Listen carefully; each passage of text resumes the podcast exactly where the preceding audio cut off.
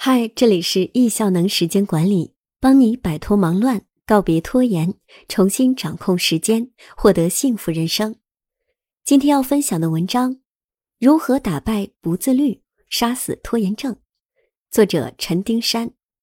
你是否有过这种经历？想养成每天读书的习惯，于是给自己定了个每天读一个小时书的目标，可每次都是读了几页就困了。或者就是干扰太多，沉不下心来读，根本就养不成读书的习惯。想养成跑步的习惯，于是给自己定了每天跑五公里的目标，跑了两天，腰酸背痛，很快就放弃了。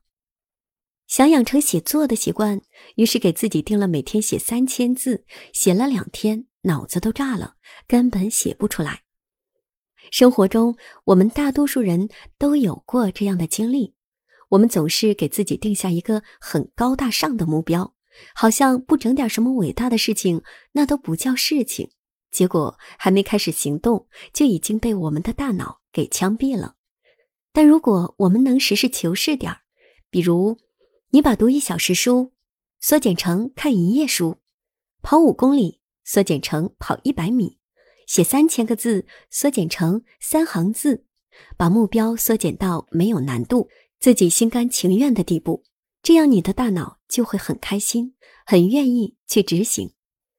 今天分享的文章就想让大家学会养成微习惯，杀死拖延症，开启自律生活。分享分为三个部分：第一，什么叫微习惯；第二，之前为什么养不成习惯；第三，微习惯的养成策略。微习惯就是小到不可思议、简单到不能失败的积极行为。举个例子，每天做一个俯卧撑，每天看一页书，每天跑一百米，每天写五十个字。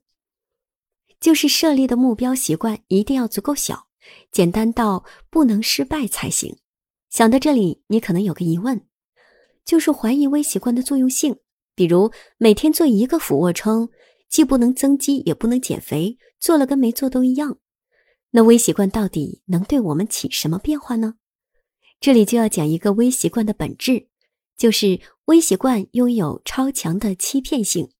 怎么理解呢？还是以做俯卧撑这个为例，想象一下，当你趴在地上做俯卧撑，你会做一个就起来吗？显然是不会的。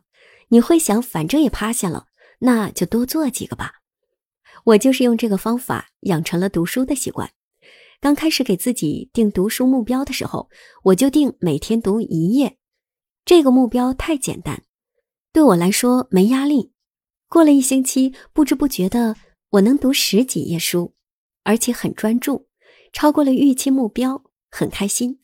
慢慢的也开始享受读书了。到目前为止，我能很专注的读一至两个小时书。有时候快速阅读也能两个小时读一本书，掌握书中的要点。最重要的是，我已经养成读书的习惯，一天不读就感觉生活少点什么。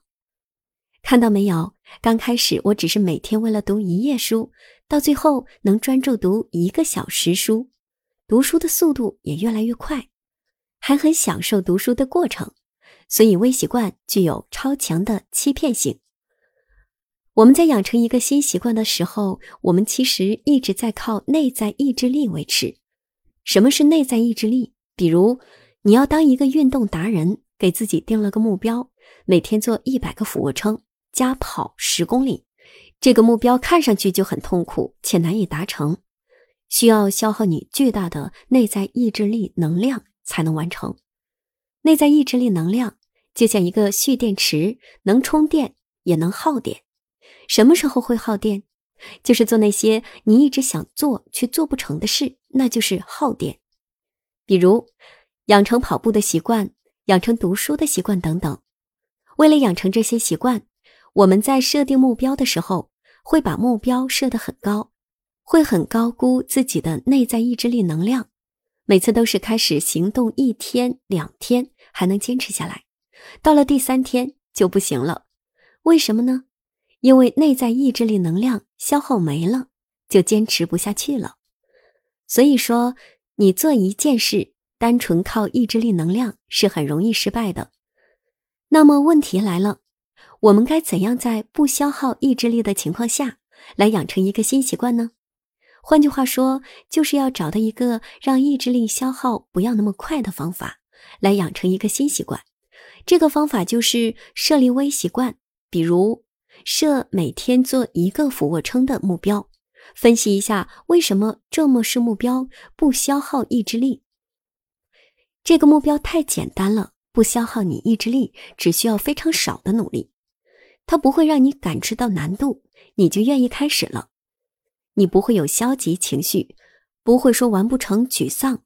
反之，微习惯会让你超额完成目标，你会感到开心。你不会有疲劳感。很多伙伴，比如说定每天做一百个俯卧撑，第一天完成了，第二天就全身酸痛疲劳，就不愿意坚持下去了。所以，用微习惯这个方法，在养成新习惯的道路上是非常有效的。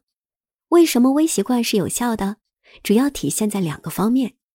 第一，超额完成目标，感到惊喜，就是那种从来没完成过目标，突然超额完成的那种惊喜。第二，收获了积极的惯性，养成一个新习惯，目标降低，慢慢来，先动起来，形成一种惯性。体验到好处后，你想停下来不做都不行，而且会越做越好。讲完前两部分，接下来最重要的部分，微习惯该怎么做？有没有操作的步骤？只要根据这些步骤，就能在短时间内养成几个你想要的新习惯。答案是有的。微习惯总共有五个步骤。第一个步骤，选择适合你的微习惯。这里有三个小 tips。第一个 tips，同期选择一至两个微习惯，不要太多。很多人觉得微习惯好处这么多，开始给自己列了一百个习惯，一看就晕倒了。第二个 type 四微习惯一定要可量化、易执行，目标不能太模糊。比如你要做一个有孝心的人，这种不可量化、不可执行，你可以改变成每周给父母打一个电话，用这种可量化的动作来彰显你的孝心。第三个 type 四设置微习惯的替代方案。比如目标每天外出跑步一百米，可外面下雨了怎么办？这时候你就可以选择在家跳绳十下，或者做俯卧撑一个，这就是微习惯的替代方案。第二个步骤，挖掘微习惯的内在价值。我们要养成一个微习惯，一定是发自内心热爱，并认为是很有价值的事情，心甘情愿去做。比如读书这件事，就是很有价值。如果你能长时间坚持，价值巨大。具体有什么价值就不多说了。等你养成这个习惯了，你自然有答案了。第三个步骤，记录微习惯的每一步。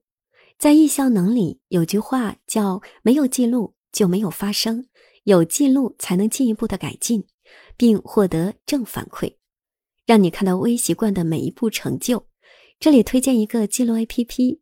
清单 One To Do S，你可以在 One To Do S 建一个清单，名称叫微习惯，写下三个微习惯，设置每天重复，睡前盘点完成情况，完成的打勾，写下实际完成情况。如果你还有写月度检视的习惯，这个时候去盘点月度完成情况就很方便，而且你会特别惊喜，特别有成就感。不信的话，可以试试。第四个步骤，微量开始，超额完成。这里面有个很关键的点，虽然你可以每天跑十公里，但是还是建议你每天跑一公里开始，因为你经常可能会为了跑一公里而跑成了十公里。但如果你每天设跑十公里目标，往往行动不起来。所以说，我们刚开始设立的目标要足够小，让自己每天先完成，而且还超额完成。这样你就会愿意持续下去了。第五个步骤，觉察微习惯养成的标志。如果你能坚持完成前面的四个步骤一段时间，那等于基本你养成了一个新习惯。当然有三个标志代表你养成了新的习惯。第一，没有抵触情绪，怎么理解？就是在做微习惯的时候很开心，没什么痛苦的抵触情绪，日常操作不知不觉就完成了。第二是认同身份标签，怎么理解？就是哪天你可以信心十足的对别人说：“我是运动达人，我是读书爱好者，我是写作达人等等。”第三是行动时无意识，怎么理解？就是自然而然发生这件事情，你不会叹气说：“哎呀，又要开始读书了”，而是很轻松拿起书就读了，过程很开心。如果你觉察到了你有以上三个标志，恭喜你，你的微习惯。已经成功了，你可以开启下一个微习惯，写到最后。以上内容是我在读完史蒂芬·盖斯《微习惯》这本书后，通过践行觉得很有效果，总结归纳了书中的一些方法，加上自己践行的一些体会，输出的这篇文章。如果你想更深入学习里面的方法，推荐大家去阅读《微习惯》这本书。最后，希望我的这篇文章能够启发大家行动起来，去养成一个又一个好的习惯，开启自律的生活。愿我们都能把生命浪费在有用的事情上，比如看完这篇文章，分享这条音频，这也是一种微习惯。听到好的内容，分享出去，给作者一个正向的反馈，你会收获到更多对你人生有价值的知识。